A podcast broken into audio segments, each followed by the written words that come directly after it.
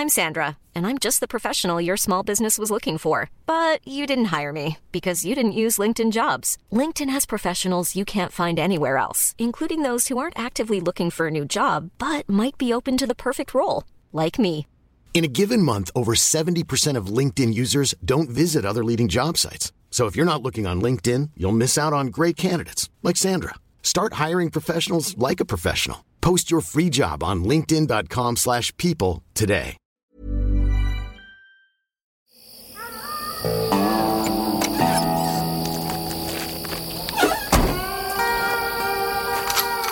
Die 100 besten Filme aller Zeiten. Moin, moin. Moin, moin. Aller guten Dinge sind zwölf, sagt Mensch doch, oder? Das sagt man ganz landläufig, alle guten Dinge sind zwölf. Episode 12 der 100 B-Fatz, die besten Filme aller Zeiten. Tag, Herr Meier. Wie ist das Wertewohlbefinden? 100 B-Fatz, das ist so bescheuert. 100 B-Fatz. Wie Schläferz hier von Kalki. Och, gut. Ähm, heute war ein langer Tag, aber, aber produktiv, würde ich sagen. Ja, na, ist doch schön. Bei dir bist du auch früh aufgestanden.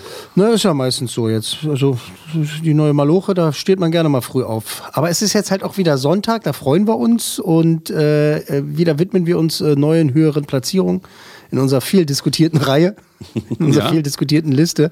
Danke fürs Feedback. Äh, gerne mehr davon. Zum Beispiel hat uns auch ein gewisser Jens äh, aus äh, Kassel, Name von der Redaktion geändert.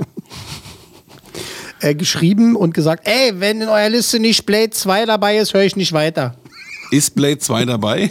Das Dilemma wird ist, nicht verraten. also das Dilemma ist jetzt, lieber Jens, also wir würden uns schon freuen, wenn du uns gewogen bleibst, aber also, Blade 2 ist nicht was soll dabei. ich sagen, Blade 2 ist dann leider, leider nein. Leider nein. Das Leider verrätst nein. du jetzt einfach schon so. Das war jetzt ein Listenspoiler, ich weiß. Jetzt haben wir einen treuen Hörer verloren, der bis Platz 1 nicht mehr weiterhört, weil Blade Ja, 2 ich nicht dabei ist. will halt einfach ihm auch nicht falsche Hoffnung machen, weißt Okay, du? du bist halt ein ehrlicher Typ. Ich finde es halt schon okay. Also wir kriegen ja viel, viel Feedback tatsächlich und äh, Leute schreiben uns immer wieder, ne, ähm, ist das dabei, ist das dabei und so weiter und so. Und wir wollen eigentlich so wenig wie möglich halt darauf antworten, weil wenn ich halt immer schreibe, ja, Ja, müsst ihr weiter dabei. zuhören, nee, oder so, müsst ihr weiter zuhören oder ist der Film gar nicht dabei, irgendwie so ist ja auch blöd. Mhm, und wenn man sagt, nee, der ist nicht dabei, ist ja auch irgendwie auch blöd. Weißt du, was ich meine? So und dann Beides ist blöd. Ist alles blöd eigentlich. Irgendwie, vielleicht überlegen wir uns noch eine bessere Strategie. Also ich Ja jedenfalls. gut, also es sind die 100 besten Filme aller Zeiten. Das sind 100 einfach großartige Filme, nämlich die besten aller Zeiten. Und Genau. äh, da kann der eine oder andere sagen, ja, der hätte ein bisschen weiter oben, ein bisschen weiter unten landen können. Aber Genau. ich glaube, befriedigend ist das alles.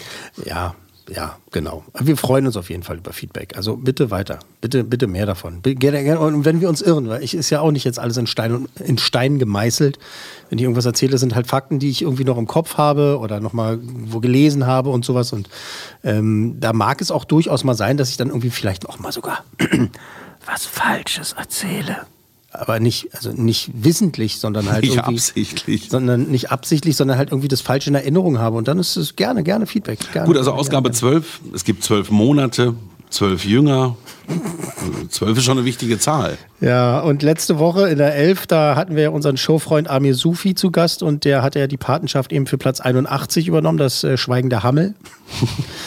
das Schweigen der Lämmer hat er übernommen und äh, diese Woche dann Ergo Platz 80 und äh, Herr Mayer und ich sind heute noch einmal patenlos. Wir haben heute einen Film, haben uns äh, dazu entschieden, einen zu machen, weil das ist ein sehr, sehr wichtiger Film und ich habe viel zu erzählen. Und da haben wir uns gedacht, bevor ich jetzt da durchrenne, damit wir zum zweiten Film kommen, weil wir sonst ja immer gerne zwei machen, haben wir gesagt, machen wir heute einen. Machen wir einen. Und das Tolle ist, das ist, machen, es gibt. Filme, es wirklich, ich habe total viel gesehen in meinem Leben, da Mhm. kann ich äh, auch wirklich mithalten oft. Das ist ein Film, den ich schon immer sehen wollte. Wow, du hast ihn noch nie Und Ich habe gesehen? ihn noch nie gesehen. Wow. Und jeder spricht über diesen Film und den muss man gesehen haben. Wow. Und das ist ein Film, der einfach äh, eben zu diesen Filmklassikern gehört, die man unbedingt gesehen haben muss. Es gibt ja auch Filme, auch Filme in unserer Liste, wo ich das durchaus auch noch nachvollziehen kann, dass jemand sagt, nee, den habe ich bis heute nicht gesehen. Aber bei dem verstehst du es und so- nicht. Nee, bei dem, nee, äh, und zwar, lass mich erklären, hätte ich gedacht, dass du kennst den. Ich kenne Leute. Ja, die, ich Ich- kenne also Leute, die kennen den den nicht. Das hätte ist ich schon auch sehen müssen. Aber ich hätte gedacht, den hast du, den hast du gesehen. Wow, den hast du noch nicht gesehen. Wow, das ist ja, schon mal. Ist ja hier schon mal hier eine mal ein Wendung Entree, hier. Das ist ja schon mal ein Ding hier. Also, Platz 80, ein Film von einem, ja, sagen wir es, der besten Regisseure aller Zeiten, einem Mann, der seit vielen Jahrzehnten Film lebt und atmet und sich auch ebenfalls seit Jahrzehnten für die Erhaltung von Filmen, äh, von Klassikern einsetzt. Ein Mann, der auch gesagt hat oder es gewagt hat zu behaupten, Marvel-Filme, also Superheldenfilme sind eigentlich keine echten Filme. Sie sind mehr Events. Ähm, warum das ausgerechnet heute äh, so ein ironischer Spruch immer wieder ist, das, also das weiß man, weil halt ähm, diese Marvel-Filme ja auch sehr, sehr erfolgreich sind. Kann man so sagen, Kann dass man sie so ein paar sagen. Kröten eingespielt Und haben. ich würde auch behaupten, dass der eine oder andere davon tatsächlich auch ein Film ist, und nicht nur ein Event. Also, na gut, äh, so viel dazu. Jetzt wissen wir schon ungefähr, äh, wer gemeint ist. Es geht um Martin Scorsese. Ja, also der hat ja nur wirklich ein unfassbares Övre an Filmen. Kultfilme, Klassiker, Legenden. Ne? Auf Platz 80 ist jetzt nun sein 70er Jahre, einer seiner 70er Jahre Kultfilme mit Robert De Niro. Wir ahnen es. Taxi Driver. Taxi Driver. Taxi Driver. Und der Meier hat den noch nicht gesehen. Das ist ja ein Ding. Ist ein ganz übler Schocker, oder? Also dieser Ja, Taxi Driver ist irre, oder? Das ist jetzt sehr platt formuliert. Und der ist ein Mörder, oder? Nein, um Nein? Gottes Willen, das kann man nicht so plakativ einfach und stumpf so, so sagen. Das ist also 1976 das Ding, Taxi Driver, das Drama über den Vietnam-Veteranen Travis Bickle, eben Robert De Niro, der unter Schlafstörung leidet und nachts mit seinem Taxi durch äh, New York cruist und dabei immer wieder die Abgründe der Menschheit vor Augen hat. Zum Beispiel die minderjährige Prostituierte Iris, gespielt von einer wirklich blutjungen Jodie Foster. Und äh, als Travis die Wahlkampfhelferin Betsy kennenlernt, Sybil Shepard, äh, glaubt er, so eine Art Ausweg aus dem grauen Alltag gefunden zu haben. Als aber Betsy nicht so ganz äh, auf seine Avancen einsteigt, ähm, driftet Travis dann immer mehr ab in ja, dunklere Gefilde, sagen wir es mal so. Und jetzt kommt's, wir hören mal in den Originaltrailer von 1976 rein. Das haben wir immer mal wieder, dass wir Originaltrailer von damals hören. Und es ist auch mal wieder faszinierendes Audiomaterial. Und bitte, Maestro. Weiter Ruf für die Wagen 4, 1 und 7. 459, hören Sie mich. Robert De Niro. 459, Antwort. Ein Star mit einer kometenhaften Karriere. Für Hexenkessel erhielt er das einstimmige Lob der Kritiker. Für seine Leistung im Paten 2 bekam er den Oscar. Sein neuester Film Taxi Driver wurde als bester Film in Cannes mit der Goldenen Palme ausgezeichnet. Bring mich hier weg. Fahr los, egal wohin. Taxi Driver zeigt die harte, brutale Wirklichkeit einer ungeschminkten Großstadt. Nummer läuft nicht, Schwester. Vergiss die Sache, ist nur eine Familienangelegenheit. Taxi Driver. Ein Film von Martin Scorsese. Beim Taxifahrer kann man alles machen. Ich meine wirklich alles. Manche Leute haben keine Scham. Fahren Sie schneller und mach weiter, Süß. Manche wollen einen in Verlegenheit bringen. Sie tun so, als ob man gar nicht vorhanden ist, als ob ein Taxifahrer der letzte Dreck ist. Diese Stadt ist ein Müllhaufen. Voller Dreck und Abschaum. Ich habe Sie verstanden, Travis. Aber es wird nicht leicht sein. Sagen Sie, wie wird man ein Secret Service Mann? Wieso? Ich frage nur so, weil ich gern mitmachen würde.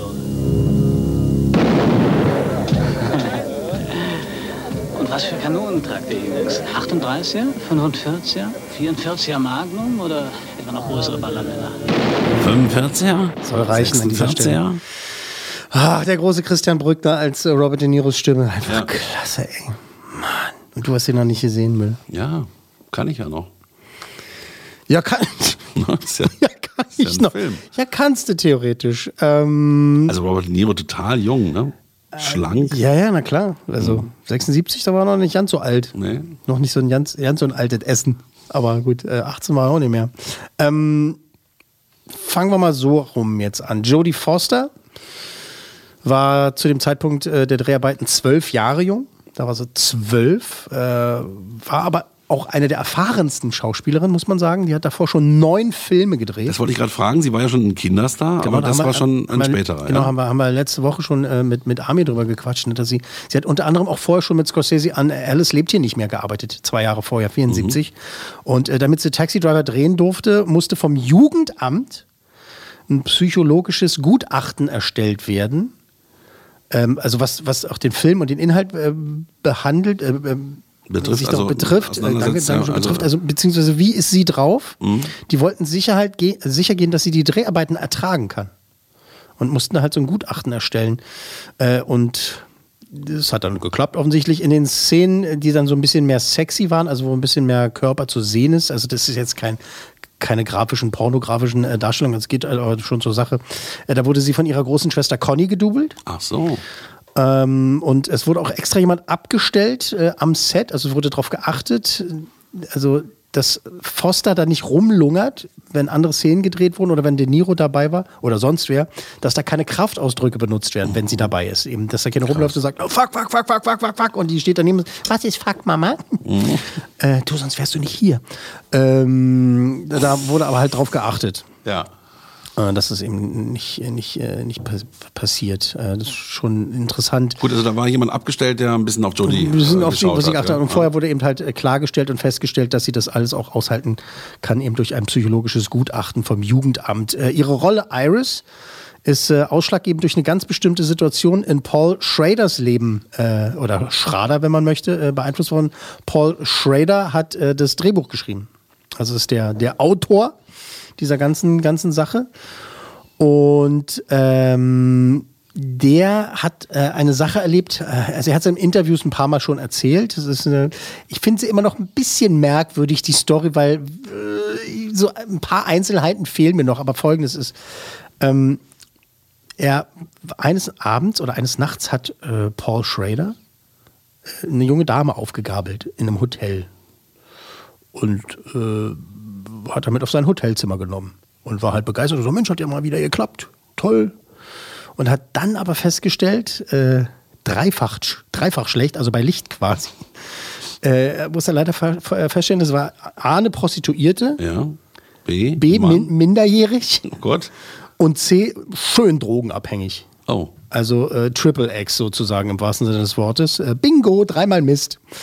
Ähm, beziehungsweise klasse, weil er dann sofort bei Marty angerufen hat, also bei Martin Scorsese und hat gesagt, du, äh, ich habe Iris hier, du musst herkommen, die ist hier. Äh, ich will jetzt mit, ich nehme die mit zum Essen, die ist voll auf Droge.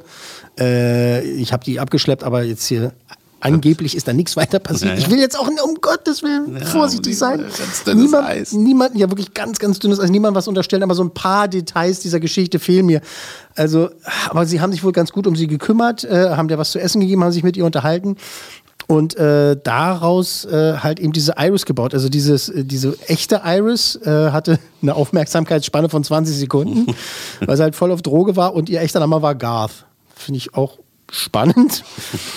Also das äh, war also die Inspiration für, äh, für äh, oder Grundlage für Iris. Das heißt, er hat den Martin angerufen und der hat sich die dann auch genau angeguckt. Die haben Zeit mit ihr verbracht, Die um diesen ihr ver- Charakter herzustellen. Haben wohl halt, ne, den Charakter gab es schon, aber eben damit, äh, damit er halt genau Mit- wusste, wie mit die ist. Leben und gefüllt ist. Mit Leben Ja. gefüllt haben sie halt diese, dieses Mädchen da halt irgendwie als Vorbild genommen. Um Gottes Willen.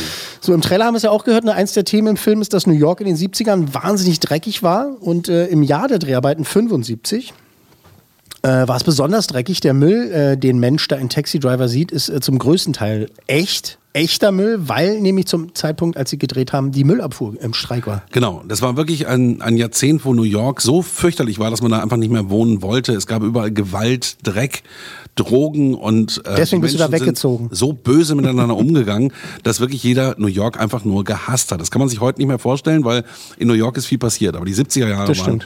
Fürchterlich. Fürchterlich und eben halt echter Müll. Du Mhm. siehst halt Müll und denkst, oh, haben sie aber gut hingekriegt mit ihren Bergeweise. Kulissen-Jeebern nach da, aber es war halt echt. Äh, interessant ist, dass ohne der Clou, dem Film der Clou, ne, The Sting, äh, mit Robert Redford und äh, Paul Newman, äh, der 1973 rausgekommen ist. Unser Platz 90 übrigens bei die 100 Mhm. besten Filme aller Zeiten, wer das nochmal nachhören möchte.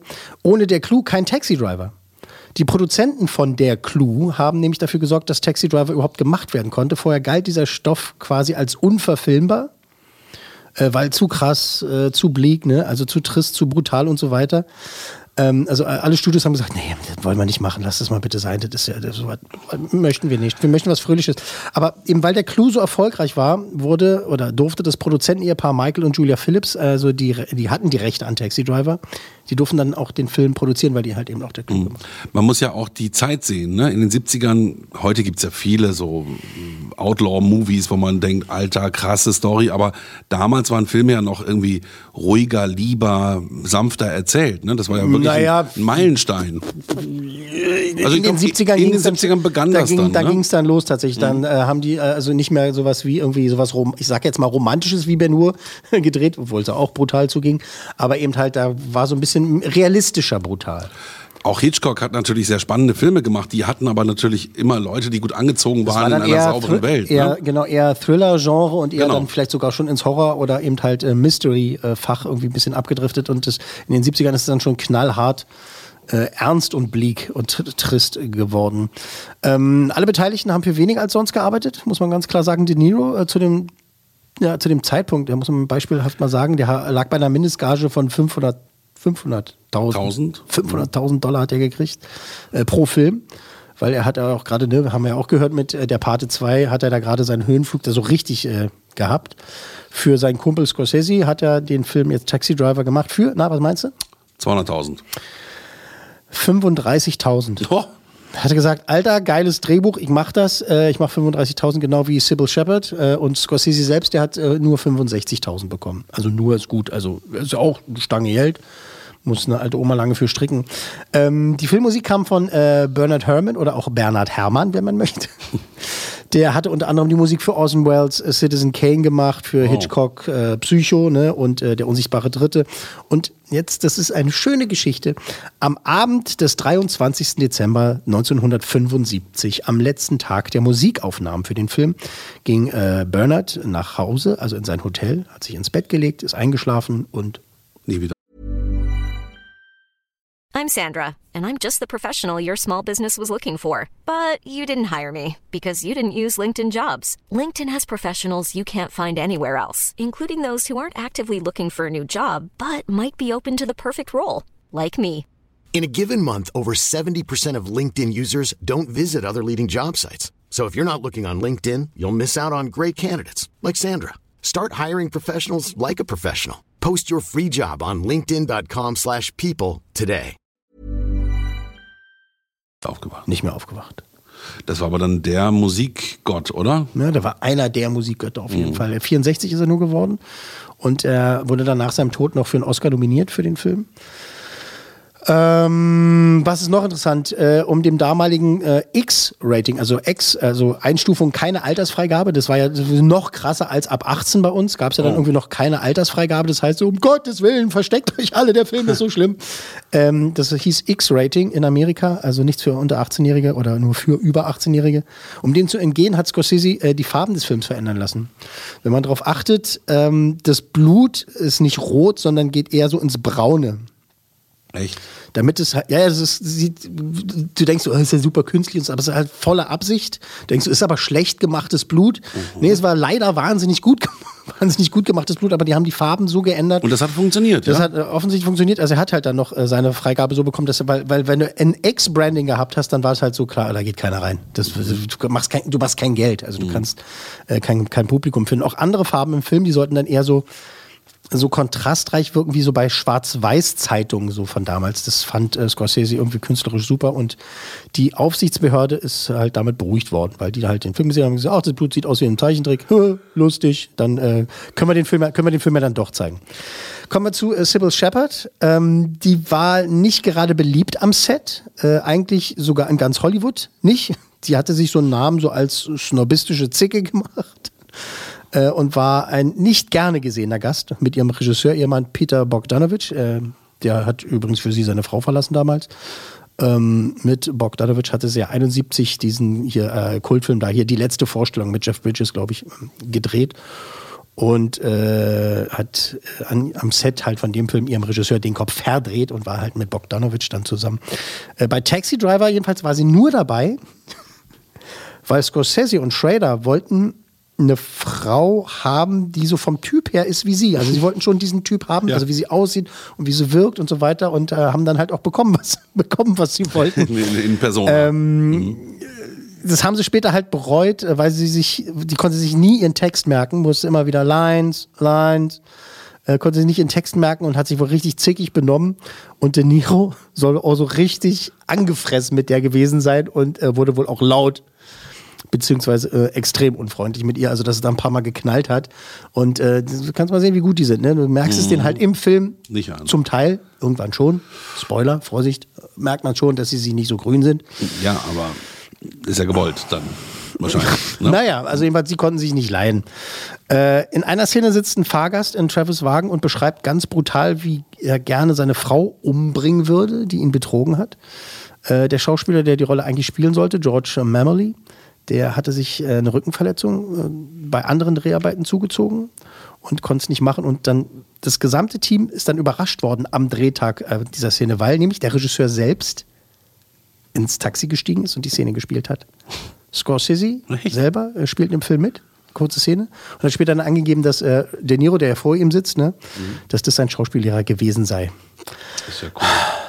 Aber jetzt bitte, ich habe ihn ja noch nicht gesehen. Ja.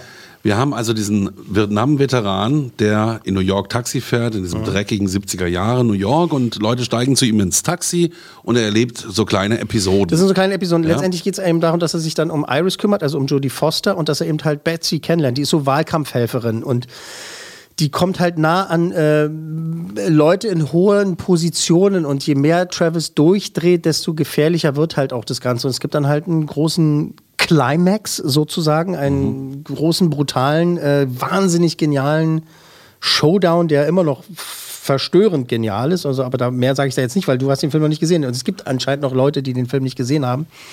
Ähm, also sagen wir es mal so, ein Happy End ist anders. Ja, okay. Und er wird immer mehr zum Psychopathen. Er wird, er dreht immer mehr durch. Also dass er sowieso als Vietnam-Veteran, das ist jetzt einfach zu sagen, er hat eine Macke gekriegt in Vietnam, ist ein bisschen zu plump, aber das hat natürlich damit zu tun, also er halt auch dieser Moloch, ne? New York. Das äh, er kommt immer mehr. Es gibt zusammen. es gibt so eine Szene, dass du halt merkst, er ist echt schräg drauf. Er geht halt mit Betsy ins Kino. Und was die da für einen Film gucken, ist also ist jetzt nicht so. Also äh, würde ich beim ersten Date nicht machen. So, Mhm. ja. Zeigt, wie er unterwegs ist. Zeigt so, wie er so drauf ist, genau. Ähm, also De Niro, äh, wir müssen einfach mal in die berühmteste Szene des Films nochmal reingucken. Das ist das Ding, was halt bekannt ist. Und bitte.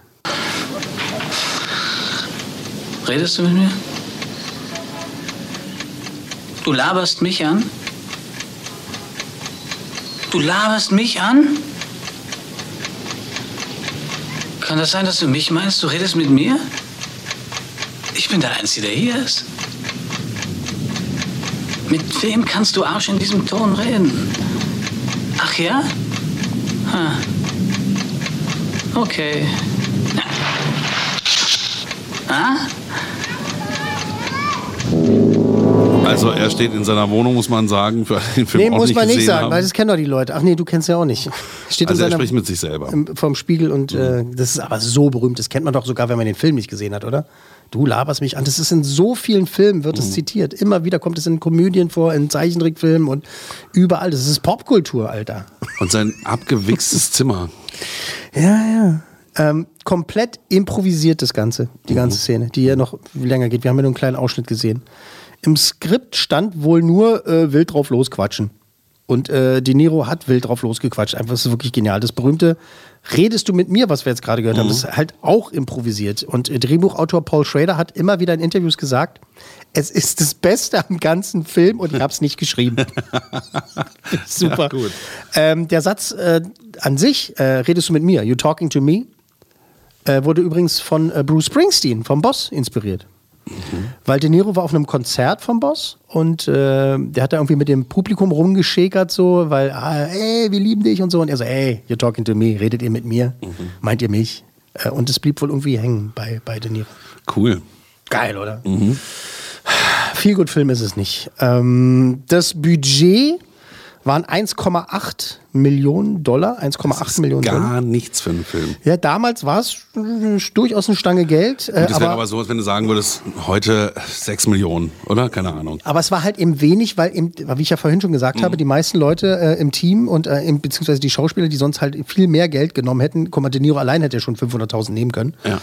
Ähm, die haben halt für weniger Geld gearbeitet, also für einen Bruchteil von dem. Einspielergebnis weltweit etwas mehr als 28 Millionen. Also 1,8 hat er gekostet und Okay. hat mehr als 28 Millionen eingespielt. Ein wirklich guter Schnitt. Und heutzutage wären das mehr als 130 Millionen. Also ist er ein Blockbuster. Also kann man schon sagen, dass er so eine Art ganz, ganz düsterer, schräger Blockbuster ist. Der Film hat dann letztendlich die Goldene Palme in Cannes gewonnen 1976, äh, wurde für vier Oscars nominiert. nur nominiert. Äh, gewonnen hat er drei BAFTAs, also diesen britischen Preis. Und äh, die Musik von Herman hat gewonnen. Und äh, Jodie Foster hat auch zwei BAFTAs bekommen, zwei Preise. Einmal für ihre Rolle an sich, äh, von den, von den Briten, die fanden sie super. Und dann als äh, vielversprechendste Nachwuchsdarstellerin für Hauptrollen. Diesen Preis gab es damals. Also die Tommys fanden sie super.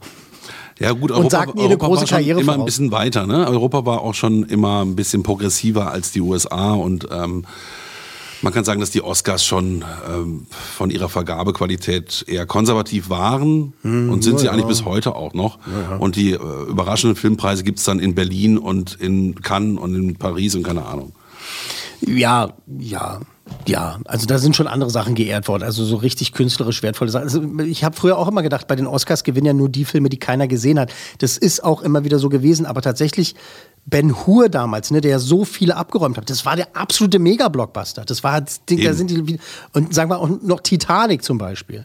Es hätte auch Avatar noch 20 Preise gewinnen können. Da war es aber dann schon wieder ein bisschen anders. Da haben sie auch noch andere Qualitäten berufen. Ich habe Taxi Driver als Teenager gesehen und weiß halt, ich habe den nur geguckt damals, weil ich halt nicht, weil ich den sehen wollte, sondern weil ich gehört habe, man muss, diesen so Film, man muss den halt gesehen haben. Ah, okay. Und habe vor diesem Film gesessen und habe da, hab da so beim ersten Mal meine Probleme hatte gesagt, so, okay, das ist so ein bisschen so, der ist mir so krass, der Typ. Ich habe einen Schiss gehabt vor De Niro.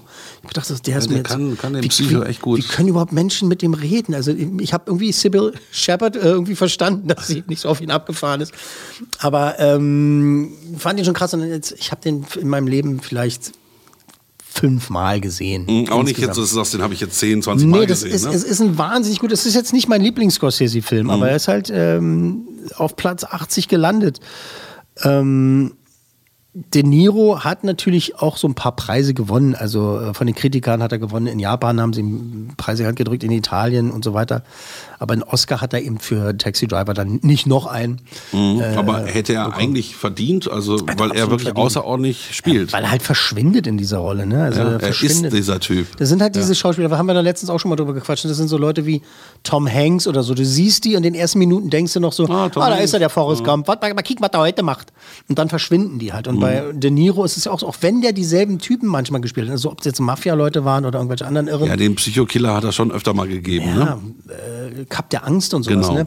Das ist zwar De Niro und du weißt, das ist De Niro, ne? ist ja klar, aber trotzdem ist der irgendwann weg. Der ist weg, der verschwindet. Diese Mhm. Rolle ist dann nur noch da. Und äh, obwohl er ein Superstar ist, lenkt es nicht ab.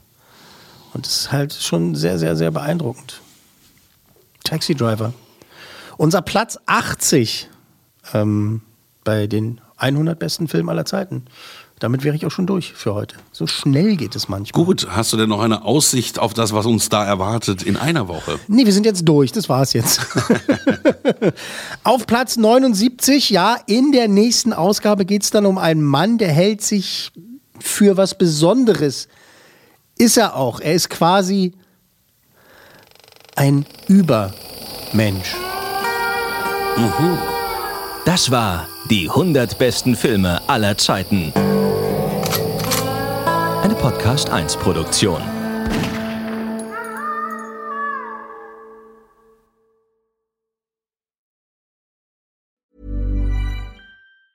Normally, being a little extra can be a bit much, but when it comes to healthcare, it pays to be extra. And United Healthcare makes it easy with Health Protector Guard fixed indemnity insurance plans. Underwritten by Golden Rule Insurance Company, they supplement your primary plan, helping you manage out of pocket costs without the usual requirements and restrictions like deductibles and enrollment periods. So when it comes to covering your medical bills, you can feel good about being a little extra. Visit uh1.com to find the Health Protector Guard plan for you. Hi, I'm Daniel, founder of Pretty Litter. Did you know cats tend to hide symptoms of sickness and pain? I learned this the hard way after losing my cat, Gingy. So I created Pretty Litter, a health monitoring litter that helps detect early signs of illness by changing colors, saving you money and potentially your cat's life. Pretty Litter is veterinarian developed, and it's the easiest way to keep tabs on your fur baby's health right at home. Go to prettylitter.com and use code ACAST for 20% off your first order and a free cat toy. Terms and conditions apply. See site for details.